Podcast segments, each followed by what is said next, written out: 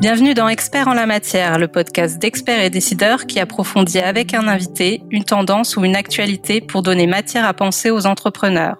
Spécialistes, chefs d'entreprise, visionnaires, dans cet entretien, ils partagent avec nous leur expérience, leur analyse et n'hésitent pas à porter un regard critique sur le monde qui les entoure. Experts en la matière.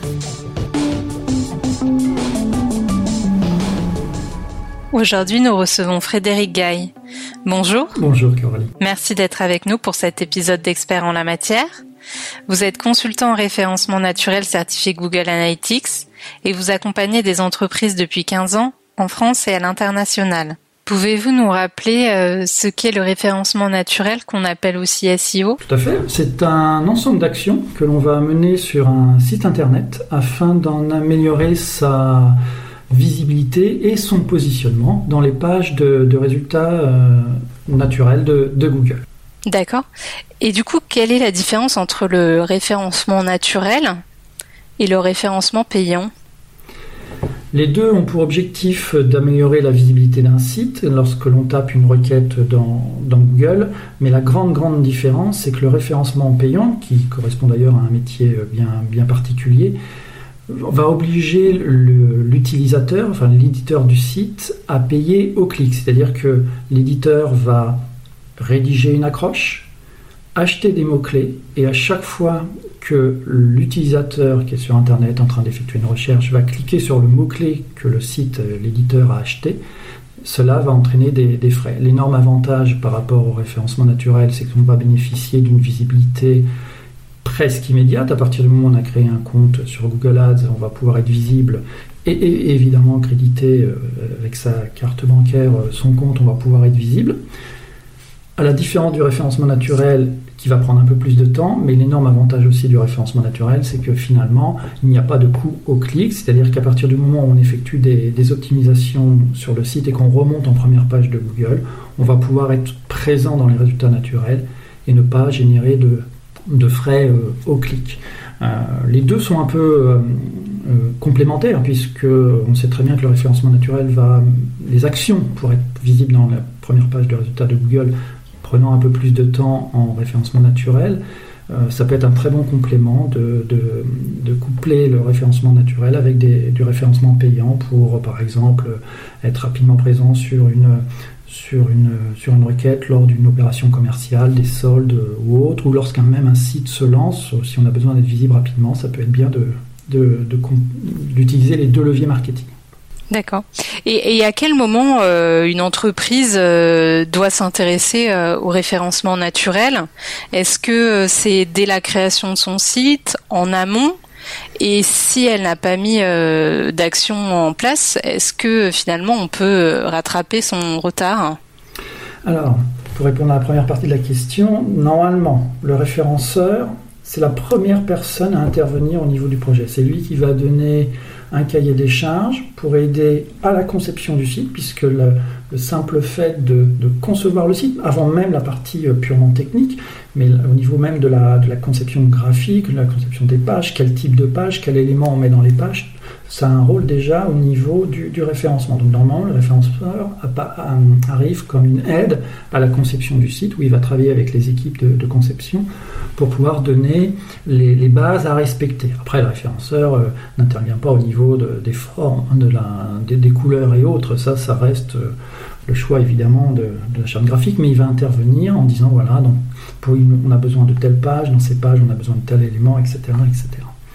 Une fois que euh, cet aspect euh, conception a été mené, le référenceur va encore intervenir avec les équipes, euh, là ce coup-ci purement euh, technique, pour expliquer voilà, comment idéalement il faudrait développer ces, différents éléments pour les rendre, pour que les contenus du site soient accessibles au, moteur. Donc oui, il intervient en effet en, amont, de, la conception. Si ce travail en amont a été euh, oublié ou euh, si le site existe déjà et que l'on se rend compte qu'il y a une, chute d'audience ou qu'il y a nécessité de, se pencher un peu davantage sur le référencement naturel, évidemment, c'est le deuxième aspect où le référenceur peut intervenir, c'est sur un site qui existe. Et là, dans ces cas-là, il va non pas réaliser, comme je l'expliquais juste avant, accompagnement en amont, mais il va intervenir réellement sur, l'existant en effectuant un audit pour identifier les, points de blocage. Donc oui, que l'on ait un site qui soit en création ou un site en, refonte, c'est la même chose pour le référencement. Un, le référenceur intervient au début de ce projet-là. Mais si le site existe déjà, le référenceur peut également, et, judicieusement d'ailleurs, intervenir pour pouvoir lever les freins ou les, les, barrières qui empêchent les, moteurs d'accéder correctement euh, au contenu. Et concrètement, euh, quelle action euh, on peut mettre en place pour, pour améliorer le positionnement de son site dans les moteurs de recherche? Google a indiqué qu'il existait plus de 200 critères pour positionner un site dans, dans, les pages de résultats naturels, mais en réalité, ces 200 critères se résument en trois grandes familles. La première étape, c'est de s'assurer qu'on possède une base technique saine, c'est-à-dire que les moteurs, Google en priorité puisque en France c'est une très grosse part de marché, que les moteurs puissent accéder sans souci aux différents contenus pour qu'ils puissent comprendre de quoi parle le site. Donc ça on a, on s'assure qu'il n'y a pas de frein, on va dire technique. Mais en 2021, cet aspect technique, même si c'est la, base, n'est qu'un faible pourcentage dans le succès de, la visibilité d'un site. Aujourd'hui, ce qui va vraiment être primordial, c'est s'assurer qu'en fonction de l'offre du, site, que l'on a identifié et que l'on propose, en fonction des requêtes tapées par les utilisateurs, les contenus répondant réellement à leurs attentes, des contenus qui apportent un bénéfice à ces utilisateurs. ça, globalement, c'est 50% euh, du succès aujourd'hui. Donc la, partie éditoriale va, être va prendre un certain temps et va être une, étape très importante. Mais cette partie éditoriale ne pourra vraiment être efficace que si en amont, on a une base technique saine. Ça, c'est les deux aspects techniques éditoriales que l'on va maîtriser puisque c'est sur le site. Le troisième aspect que l'on maîtrise un petit peu moins, qui est un petit peu plus complexe à mettre en place, c'est tout ce qui est ce qui fait référence à la, à la notoriété, à la popularité d'un site, c'est-à-dire la capacité que l'on va avoir à faire parler d'une marque, d'un site, sur des supports externes perçu par Google comme populaire. Par exemple, un site qui fait du bricolage n'a aucun intérêt à aller sur un, sur un, à faire parler lui sur un site qui vend des, des voitures. L'idée, c'est d'identifier des supports dans son secteur d'activité sur lesquels on pourrait diffuser des contenus afin d'apporter euh, une expertise aussi sur ces sites-là et bénéficier de liens externes qui apporteraient une notoriété au site. Donc ces trois, pour résumer, ce sont aujourd'hui, en 2021, trois grands aspects de la technique, à peu près 20% du succès, de l'éditorial, 50%, et 30% de, de, notoriété, de liens, de maillage. Voilà les trois grands leviers. Donc ça veut dire qu'aujourd'hui, pour... Euh, pour avoir un site euh, qui se positionne bien, euh, il faut euh, prendre le temps, par exemple, d'écrire des articles sur, le, sur son secteur ou sur la thématique qu'on vise. Exactement, et c'est même encore plus précis que ça, c'est-à-dire qu'en réalité, les utilisateurs, quand ils effectuent des recherches sur Internet, vont au cours de leur parcours d'achat, c'est-à-dire entre le moment où ils démarrent leur recherche et au moment où ils convertissent, où ils achètent, ou ils prennent rendez-vous, euh, si c'est un lead, ils vont passer par trois grands types de requêtes. Et pour chacun de ces trois grands types de, requêtes, on va proposer des différents types de pages. L'utilisateur, lorsqu'il reçoit un facteur déclencheur, que ce soit du bouche à oreille, un email, une pub télé, peu importe, son premier réflexe, ça va aller, il va aller donc dans Google et il va aller chercher, il va, avoir besoin d'informations. Il va taper des requêtes informationnelles.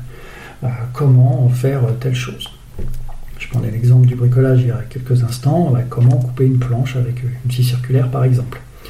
Et là, pour aller cibler ce genre de requête, l'objectif, comme vous venez de, le dire, va être de créer une page ou un, blog, un magazine, créer un article dans, ce blog qui va apporter un réel bénéfice à l'utilisateur sur cette requête.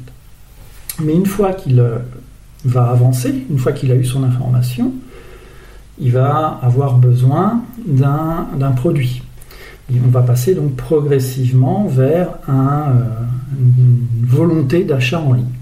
Et là, ce n'est plus en effet un blog qui va être requis, puisqu'il va, au lieu de taper euh, comment couper une planche, il va taper, il va commencer à taper, il va se rendre compte qu'il a besoin d'une scie circulaire sur, pour couper sa planche, donc il va commencer à taper des requêtes transactionnelles liées à des produits. Et là, pour répondre à, ce type de requête, un site va avoir besoin de créer des pages transactionnelles de type page de listing de produits, page de catégorie de produits, ou les pages produits. Ces deux grands types informationnels, transactionnels, regroupent la majorité des recherches, mais il reste un troisième, type de requête, puisqu'une fois qu'il a son produit, D'autant plus sur Internet, c'est encore plus facile. L'internaute va pouvoir facilement comparer le même produit sur différents sites. Donc ce qui va jouer, c'est également les, requêtes navigationnelles, c'est-à-dire les requêtes liées à la marque. Et là, l'importance va être en effet de proposer des pages de, contenu, de présentation de marque, les pages à propos vont avoir un rôle important, les pages de, de présentation de la boutique, tout ce qui est lié euh, à la marque. Il y a la notion de marque, puisque on sait très bien que même une fois que l'internaute a acheté, il va continuer son expérience en diffusant de l'information sur son acte d'achat, que ce soit sur les réseaux sociaux ou euh, sur, les, avis qu'on peut trouver euh, sur, euh, sur Google My Business ou sur les, sites déjà existants. Donc il y a vraiment cette nécessité pour, être visible de jouer sur les trois grands types de requêtes, de manière à capter l'utilisateur tout au long de son parcours d'achat. On vient de parler des, réseaux sociaux. Les réseaux sociaux, c'est des outils indispensables aujourd'hui pour être bien référencés Indispensable, je ne dirais pas. Euh, complémentaire, euh, oui, certainement, puisque à partir du moment où vous donniez l'exemple tout à l'heure de la rédaction d'un article dans, le blog, à partir du moment où on publie un article, si, techniquement on a une base saine, si l'article répond bien à la requête, et en gros qu'il n'y a pas de frein sur le site, les moteurs vont commencer à, venir prendre en compte cet article. Sauf que pour favoriser la visibilité de. Sauf que pour favoriser la visibilité de, cet article, le fait d'avoir la possibilité de publier, de, diffuser son article au moment de la publication sur ses comptes sociaux ou même euh, dans, via une, newsletter que l'on aurait, va aider à présenter, va aider à obtenir des liens depuis des sites externes et ainsi favoriser la euh, visibilité, la notoriété de l'article. Donc c'est un très bon complément en ce sens pour faire savoir que l'on a euh, rédigé un article euh, de préférence de qualité euh, et ainsi capter davantage d'intention. Donc oui, c'est un, c'est pas indispensable, mais c'est quand même à ce niveau-là un bon complément et, même les réseaux sociaux sont aussi un, très bon, complément pour préempter les pages de résultats de recherche sur, par exemple, les requêtes de marque. Le fait d'avoir des comptes sociaux va aussi grandement aider à pouvoir mieux contrôler la page de résultats de recherche euh, sur, les, sur les requêtes de marque. Donc si je comprends bien, euh, en fait les, réseaux sociaux c'est un outil pour accroître la, notoriété aussi de, de la marque et donc du site. Est-ce qu'il y a d'autres euh, actions à mettre en place pour pour, euh, pour accroître cette notoriété, parce que si, si on est le, chef d'entreprise, par exemple, d'une, petite entreprise, on n'a pas forcément une, une notoriété extraordinaire. Exactement. Et, c'est, pour ça aussi que... Alors, déjà, il faut bien savoir que qu'on soit une TPE, une PME ou une grande entreprise, dans les trois cas, on peut tout à fait arriver à cibler une requête en référencement naturel. Après, l'objectif, c'est en effet, en fonction de son site, de sa notoriété, de, son contenu, de son historique. Identifier des requêtes à potentiel et logique par rapport à, l'étape ou à l'état de l'art, en fonction du niveau de vie de l'entreprise. Je m'explique. Une entreprise qui se lance, qui a donc un historique très faible, qui démarre sur le marché, vouloir être, euh, imaginer pouvoir être présent euh, tout de suite ou dans les jours ou dans les petites semaines qui suivent sur des requêtes très concurrentielles, sauf si elle a un budget assez conséquent. En effet, c'est un petit peu utopique puisque pour arriver à se positionner sur une requête, il faut, au-delà d'avoir conçu un site euh, sain, au-delà même d'avoir rédigé un bon contenu, il va falloir en effet que sur les requêtes les plus concurrentielles, c'est-à-dire là où tout le monde veut se positionner et qui nécessite donc une, forte une plus forte notoriété, il va falloir développer cette notoriété. Et cet aspect-là prend du temps. Ce n'est pas en quelques jours ou semaines qu'on pourra euh, y arriver. Sur les requêtes les plus concurrentielles, ça va prendre plutôt quelques, mois. Par contre, justement, pour des TPE et des PME, c'est pas forcément intéressant d'aller cibler tout de suite ces requêtes très concurrentielles. C'est plutôt des requêtes que l'on cible sur du long terme. Ce qui va être intéressant, c'est d'aller cibler des requêtes à court terme, donc avec moins de concurrence, moins de, recherche évidemment, mais aussi au passage des, requêtes qui sont euh, généralement assez qualifiées. C'est pas parce qu'il n'y a que euh, 10, 20 ou 100 personnes qui tapent cette requête par mois, que c'est pas du tout intéressant d'aller euh, chercher cette, euh, à être présent sur cette requête. Au contraire, hein, l'objectif c'est en amont de bien identifier ce que vend le, site pour bien comprendre son positionnement commercial et donc trouver les requêtes les plus judicieuses par rapport à ce positionnement. L'objectif, c'est pas d'être uniquement visible, c'est de faire aussi et surtout derrière des, conversions. Parce qu'être présent sur une requête qui fait beaucoup de trafic, ça peut être en effet un très bon moyen pour générer de la visibilité, mais après, il faut aussi mesurer le, retour sur investissement qui va, qui va avec. Donc oui, une TPE, une PME ou une grande entreprise peuvent tout à fait se positionner euh, sur des requêtes intéressantes. L'objectif, c'est surtout de bien définir ces requêtes, mettre de mettre en place une stratégie aussi logique par rapport à l'offre du client, l'état de l'art, c'est-à-dire le, niveau de où se situe son site aujourd'hui, euh, sur quel euh, sur quel historique on peut s'appuyer pour aller cibler ce, type de, de, requête. Mais il n'y a pas, en aucun cas, c'est pas parce qu'on est une profession libérale avec euh, son, cabinet tout seul que l'on ne va pas du tout arriver à se positionner sur des requêtes pertinentes pour présenter son offre. Tout le monde peut y arriver. Quand on parle de, conversion, on, parle de quoi concrètement pour donner des exemples? Tout va dépendre de l'objectif d'un site. Pour faire très simple, on, va dire qu'il y a deux, enfin il y en a un peu plus, mais les deux principaux objectifs, ça va être soit pour un site e-commerce réaliser des ventes de produits. Donc là, on va définir un objectif de conversion sur la page de confirmation d'achat. Donc on va pouvoir voir en fonction des différents leviers par exemple, sur 100 personnes qui viennent depuis le référencement naturel, quel est le taux de, conversion, c'est-à-dire le nombre, le pourcentage de personnes qui ont acheté. Et le deuxième grand objectif quand on n'a pas un site e-commerce, c'est ce qu'on appelle la, prise de les sites de leads, la prise de, contact.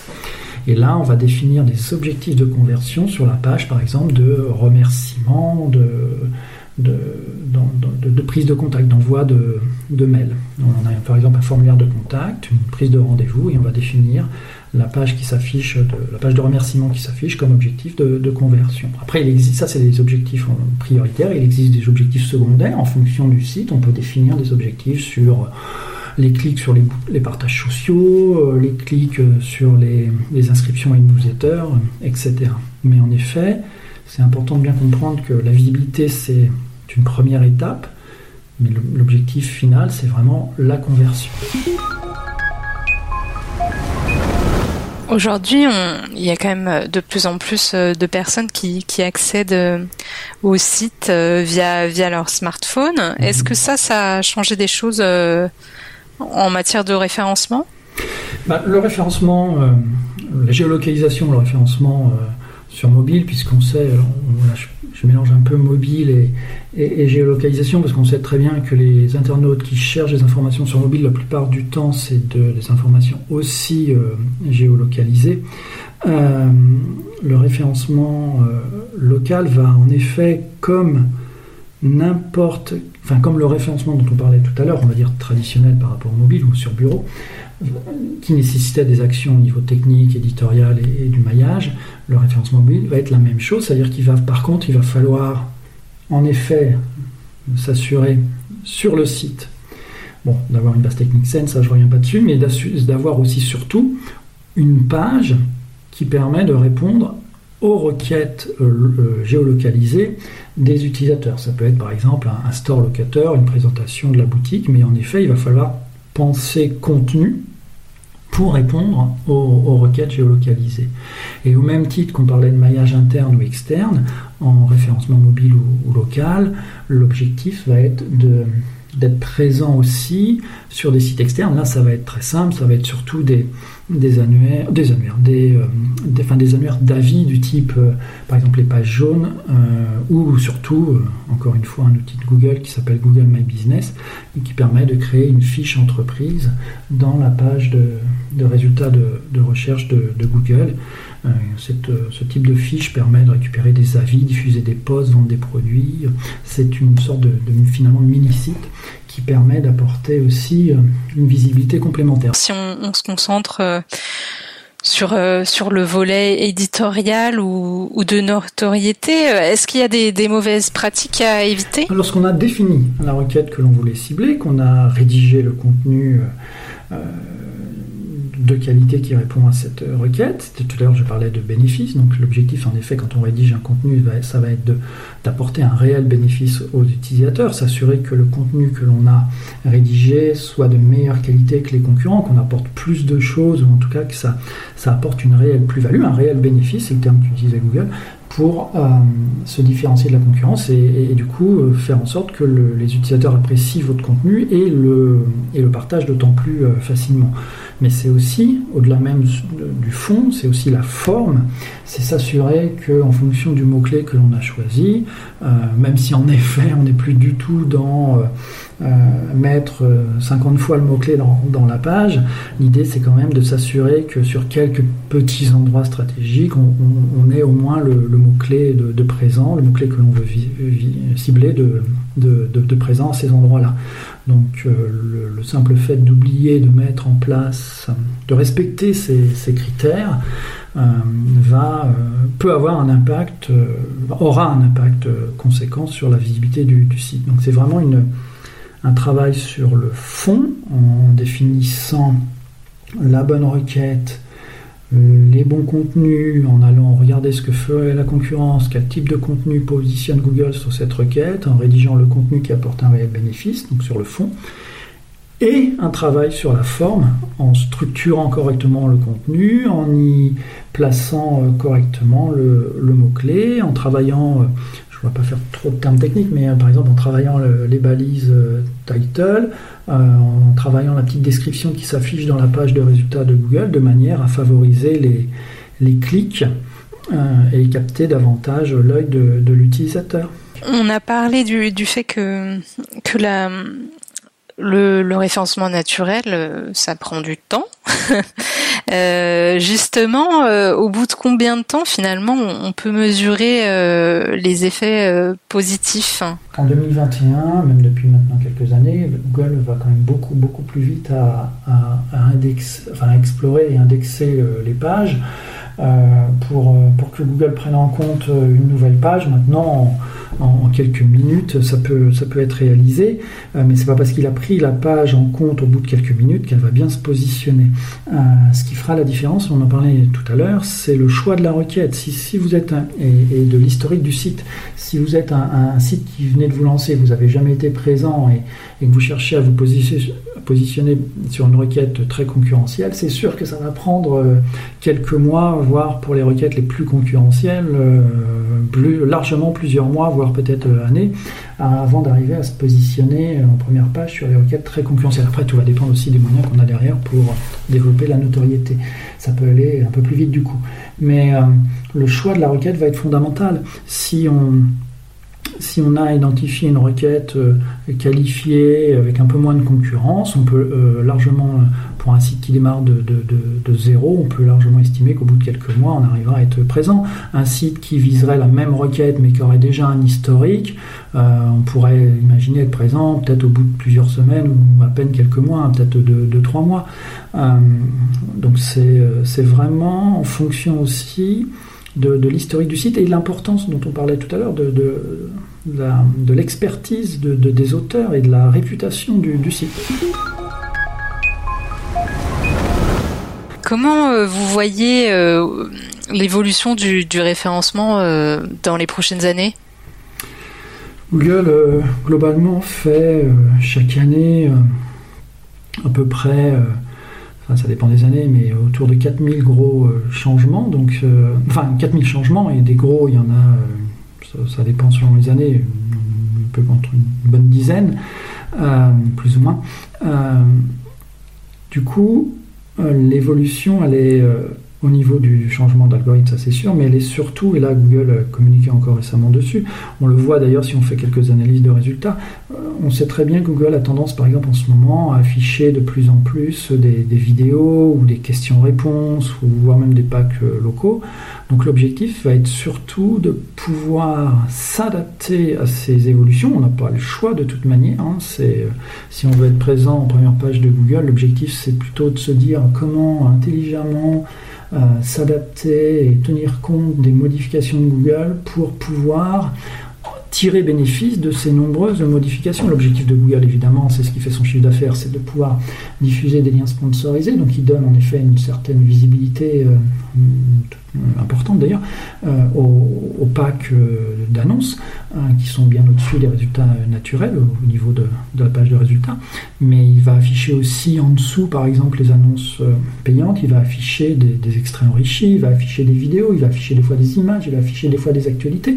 L'objectif, c'est vraiment en fonction du contenu du site du client de pouvoir essayer de réfléchir à la meilleure stratégie possible pour pouvoir être présent aussi, quand c'est possible, en fonction de l'offre du client, euh, dans ces différents blocs de contenu, ces extraits enrichis, euh, euh, et du coup capter des clics, parce qu'on sait très bien qu'une première position aujourd'hui, en 2021, imaginons vous étiez premier en, 2018 sur cette même requête, vous êtes toujours premier aujourd'hui, on sait très bien, enfin c'est un, exemple un peu utopique parce que c'est, c'est plus compliqué que ça. Mais euh, globalement, c'est très bien aujourd'hui que trois ans après, même si vous êtes toujours premier, vous allez faire moins de clics. Votre taux de clic va baisser parce que justement Google va afficher au-dessus des résultats naturels, des extraits enrichis, des, blocs de résultats qui vont capter davantage euh, l'œil de, l'internaute et générer, euh, capter les clics au passage. D'où l'importance d'essayer d'être présent aussi dans ces blocs par des vidéos quand c'est quelque chose qui est possible, par des, par des questions-réponses, par du, par du local, etc. Si vous aviez un, dernier conseil à donner à une, une entreprise qui souhaite euh, améliorer son référencement, euh, ce serait quoi? Le référencement, ça prend du temps. L'objectif, c'est d'éviter d'en perdre. Et donc, du coup, je dirais de bien penser en amont euh, à définir la meilleure stratégie possible pour, pour la visibilité d'un site, que ce soit un site en, en refonte, en création, euh, pensez dès le début au référencement. Euh, si votre site existe déjà et que vous trouvez qu'il n'est pas assez visible, c'est sûrement qu'il y a des petits problèmes quelque part, que ce soit au niveau technique ou éditorial.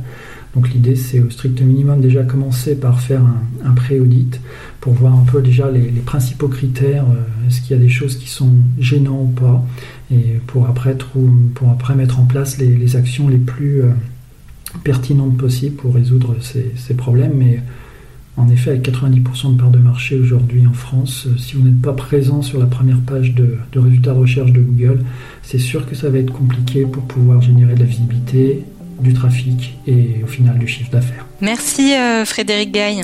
De rien, merci Caroline. Tous les podcasts de la chaîne Expert et Décideur sont disponibles sur le site expertetdecideur.fr et sur toutes les plateformes d'écoute. N'hésitez pas à vous abonner, à laisser votre commentaire et à liker. La chaîne Expert et Décideur.